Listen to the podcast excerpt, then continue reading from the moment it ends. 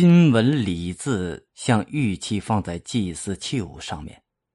学者认为，礼本来是原始社会的风俗习惯，进入阶级社会，贵族们将原来的风俗习惯加以改造和发展，逐渐形成了要求各等级成员遵守的礼仪。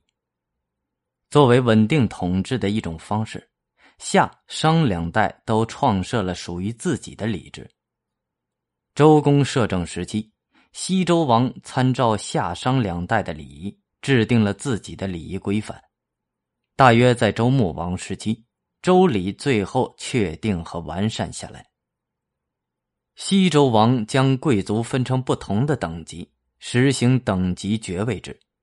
自天子以下，王朝贵族分为公卿、大夫、士三级；诸侯分为公、侯、伯。子男五级，诸侯之臣又有卿、大夫、士的划分，各自遵守不同的礼仪规定，不得逾越，以此来维护社会的安定和秩序。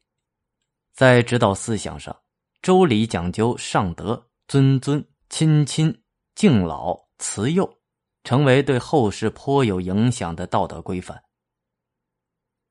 周礼、仪礼。《礼记》是《礼经》的三部典籍，并称三礼，被认为是记载了西周王朝的制度礼仪规范的典籍。从汉代开始，国家立先秦时期的典籍诗、书、礼、乐、春秋为五经，作为最重要的官方学术典籍。对后世封建王朝来说，三礼不仅是国家学术的经典。也是他们制定国家礼仪的指导规范。周公创造性的发明了周礼，通过一系列贯彻于每个社会成员的礼节，规范了人们的行为准则，使整个周王朝成为一个非常有序的礼仪文明之邦。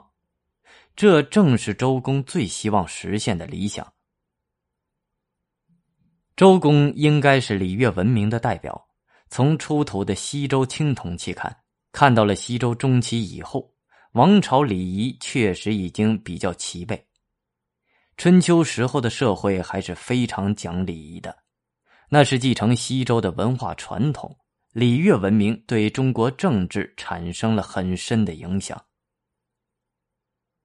周礼又被后人细分为吉、凶、宾、嘉、君五礼。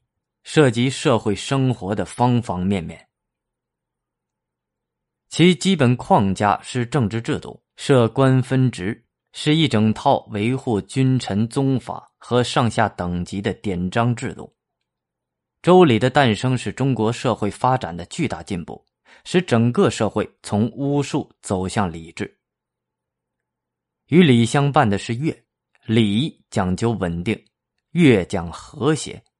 周公治理作乐，使中国社会不仅长期稳定，而且充满了和谐之美。